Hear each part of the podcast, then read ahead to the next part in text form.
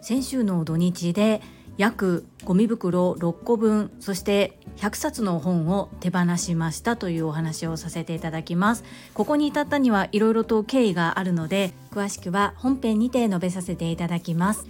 この放送は天然素材を生かすコールドプロセス製法石鹸工房エレナフローラさんの提供でお届けしております。レナフローラ坂井谷道さん1週間のウィークリースポンサー様誠にありがとうございます。エレナ・フローラさんはこの度ポップアップストアを百貨店にて開催されます。その販売をお手伝いしてくださる方を募集中です。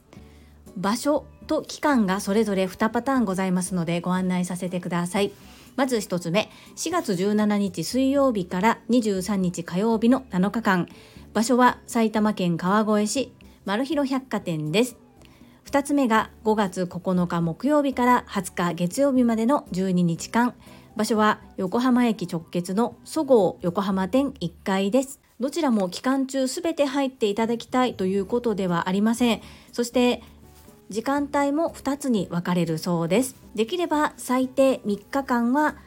お手伝いいただきたいなというのがご要望です。なかなか百貨店で販売のお手伝いができるっていう経験は難しいと思うのでぜひこの機会に石鹸に興味がある販売に興味があるどちらでも構いませんので概要欄にあるメールアドレスもしくは公式 LINE にて詳しく聞いてみてください。いきなりとなると不安な方もいらっしゃるかもしれませんがそこはしっかり教えてくださいますので是非少しでも興味を持たれた方ご家族ご友人などにもお声掛けをいただきたいです。どうぞよろしくお願い申し上げます。この放送はボイシーパーソナリティを目指す樹里が家事育児仕事を通じての気づき工夫体験談をお届けしています。さて皆様いかがお過ごしでしょうか？本題に入る前に一つご案内をさせてください。こちらのチャンネルでは個人スポンサーさんを募集しております。ご自身の PR どなたかの応援何かの広告宣伝などにお使いいただけます。現在ウィークリースポンサー様は5月の初旬までご予約をいただいております。5月の中旬以降のコールとなりますことをご了承くださいませ。また間にデイリースポンサー様を挿入することは可能です。ご検討のほどよろしくお願いいたします。申し込みサイトは概要欄に記載のある URL からよろしくお願いいたします。そんなこんなで本日のテーマ、週末に整理をしましたということでお話をさせていただきます。私はハウスキーピング協会というところの整理収納アドバイザーです。整理収納アドバイザーっていうのは級が3級、2級、1級とあります。私が受けた時はそれだけだったんですが今は1級と2級の間に準2級という級も設けられています。この全ての級を受講して合格した1級保持者だけが名刺に整理収納アドバイザーということを書いてプロとしてお仕事ができます。整理収納アドバイザーたくさんいるんですけれどももともと私は自分でお片付けが得意で整理収納アドバイザーになったのではなく第2子を出産後に自己流ではどうにもできなくってそれで学び始めたのがきっかけで気がつけばプロの域に行っていたという感じです。なのでお片付けが苦手な方の気持ちがとてもよくわかります。何度か過去にも整理収納お片付けに特化をして配信をしてきましたが片付け全体のうちの8割は整理。この整理を行わないと片付きません。整理とは要不要を分けることのことを整理と言います。そしてこの不要というのは使えるものではなくて使っていないもののことを言います。なのでまっさらな鉛筆であってもまっさらな電化製品であっても使っていなければ不要というふうな形でまずは分けます。えその不要になったの捨てないとダメなんでしょ？その感情は一旦置いて今使ってるか使っていないかでまずは要と不要を分ける。そこを物と自分の心と向き合うところから始まります。これが一番大変で苦痛で時間のかかる根気のいる作業です。この整理をしなければ物は片付きません。この辺り一昨日のノートにも文字で書いていますので気になる方はノートの方も読んでみていただけたらと思います。ノートの URL は概要欄に掲載しております。さてなぜ我が家で急に生理が始まったのかということを3つに分けてお伝えさせていただきます。1つ目やりたいことを実現させるため。2つ目子どもの成長によって物の持ち方が変わるため。最後3つ目は主人の気持ちが動いたからです。まず1つ目のやりたいことをするためこちらですが実は我が家では2020年の2月から留学生を受け入れる予定にしていました。そのために一つ部屋を作って留学生が使いやすいように今までその部屋は特に使っていなくて物置状態にしていたのを物を整理をしてエアコンもなかったものですがそのために購入をして設置をし準備万端でいよいよもう誰が来るかも決まったという状態であと1週間2週間で来るっていうタイミングでコロナパンデミック。それ以降そのお部屋は主人が自宅で仕事をするために使うというふうに変わりもう4年が経とうとしています。今私もオンラインでレッスンをしたり自分用の仕事部屋みたいな形で使っている部屋もあったりで現状ではこう留学生を受け入れるっていうのは難しい状態なんですけれども今回無理やり一部屋をねじ開けて受け入れるというふうに決めました。なので片付けております。2つ目の子どもの成長によって物の持ち方が変わるです。我が家には中学校2年生と小学校4年生の男の子兄弟子供が2人おります中学校2年生の長男に関しては楽器が変わることそして学年が変わるごとに机にある置いてある教科書やプリントノートすべていつも要不要に分けて整理するということをずっと一緒に行っていますのでそんなにもう時代が変わっているのに持ち続けているというようなものは思い出の品以外はほぼありません。片や小学校4年生の次男くんの方の机この机を買う時に私が学習机を購入してしまったそう整理収納アドバイザーになる前だったために購入してしまったしまったというのはちょっと失敗だと思っていたんですけれどもこちらの机にいろいろと入っているものはどちらかというと次男の趣味的なものも多くこの机を動かすためには一旦中のものを出さないといけないのでその中のものを出すタイミングでいるいらない用不要を分けました。この用不要っていうのは使える使えないかではなくって今使っているか使っていないかです例えば1年生の時に足し算 3+1 はとか 4+5 はというふうに書いてある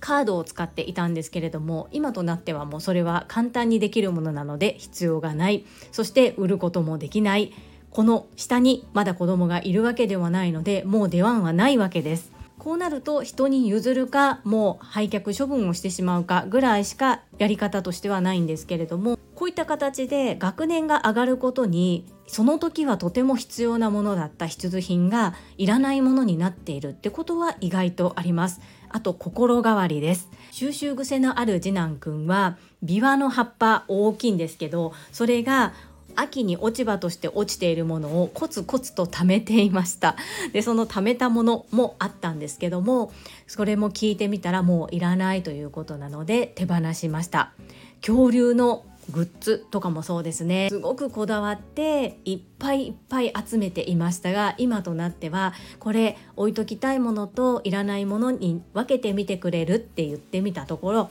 一つだけ残ってあとはいらないとなりました。これに関しては学童保育に寄付する予定です。このように成長に伴って興味を持つおもちゃや好きなものが変わります。なので1年前に大切に大切に大切に使っていたけど最近全然使っていないなというようなものは使わなくなった日付を書いておく。年月日を書いておく。でそこから半年後だったり1年後とかに本人に聞いてみて実際にどうするかを決めるという方法を取ると割と手放しやすいです。手放す方法っていくつかあります。捨てる売る寄付するそして譲る。この辺が代表的かなと思うんですけれども寄付したり譲る時の大切なポイントがあります。それは相手が本当に欲しいかどうかということをしっかりと聞くことです。そしてもし損傷などがある場合はちゃんと渡す前にデメリットも伝えます。相手が断りやすい状況を作って聞いてみるっていうことがとっても大切です。今回ラキューというおもちゃの一部と恐竜の小さなフィギュアを学童保育に寄付することとなっていますがそれらは学童保育の方で欲しいですというふうな意思をもらってお渡しします。逆に聞いてみたけれども今は必要ないというふうに言われたものもあります。それは私がもういらなければこれは捨てるものなんです。そしてたくさんあっても困るだろうしもらって困るものはゴミになるので必ずどちらでも構わないのでおっしゃってくださいというふうに何度も言っています。人に物を譲ったり寄付する時にはその点をしっかり配慮してもらえたらなというふうに思います。最後3つ目は主人の気持ちが変わったです。最近はあまり読書してる風に見えないんですが結構本を持っています。そして今今回手をつけたのは10年前から置きっぱなしで1ページたりとも主人が開けていない本です。今回この留学生を受け入れるにあたっていろいろときっかけはあったんですけど私はあまり前向きではありませんでした。最初4年前にコロナパンデミック前に留学生を受け入れたいと思った時はどちらかというと私の方が前のめりだったんですけれども今まあ、主人にも手がかかり子供にも手がかかり自分もやってることがいっぱいの中でもう一人増えるとなるとどうなのかなっていうこともあったのでやってみたいことではありましたがあまり前向きではなかったんですね。部屋も一つないし。そんなところを主人から受け入れないかっていう話が出たので、まあ、これはチャンスだと。バーター取引ではないですがそうやね。受け入れるためには余白作らないと無理だよっていうふうに言いました。そしたらそこもちゃんと分かっていてそうだよね。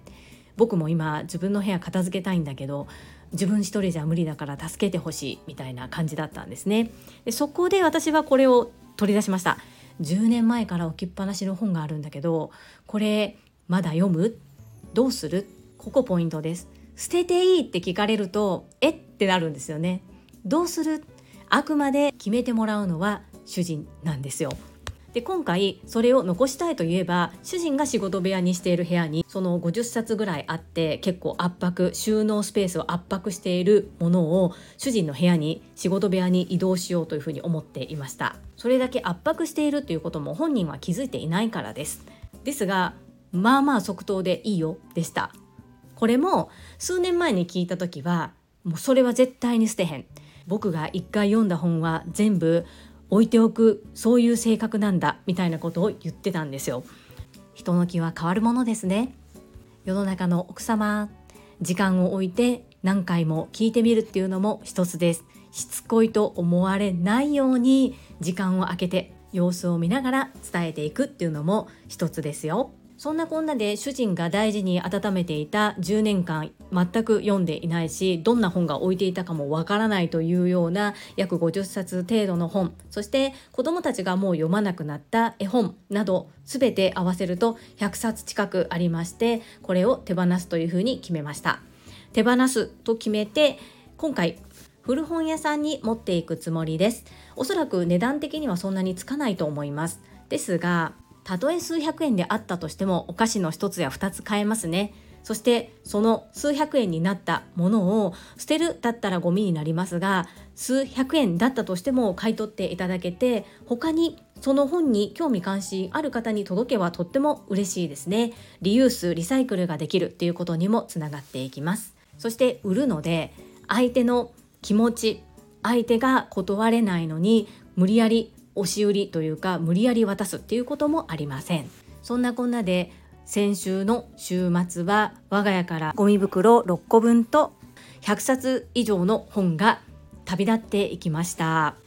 3月昨日は桃の節句でしたね。春何かを始めたい新しいことをするために古いいらないものを手放す。お片付けとっても最適な季節だと思います。今回私は一気にやりましたけどこのダイエットと同じでこう一気にするとリバウンドをしてしまうっていう方もいらっしゃいます。少しずつでもいいので自分の持っているものと向き合ってみるのはいかがでしょうか。本日は週末にゴミ袋6個分と100冊以上の本を手放しましたというお話をさせていただきました。お片付けを考えておられる方の参考になれば嬉しいです。この配信が良かったなと思ってくださった方は、いいねを継続して聞いてみたいなと思っていただけた方はチャンネル登録をよろしくお願いいたします。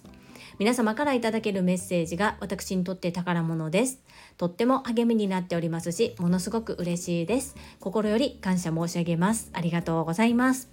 コメントをいただけたり各種 SNS で拡散いただけると私とっても喜びます。どうぞよろしくお願い申し上げます。最後に2つお知らせをさせてください。1つ目タレントのエンタメ忍者みやゆうさんの公式 YouTube チャンネルにて私の主催するお料理教室ジェリービーンズキッチンのオンラインレッスンの模様が公開されております。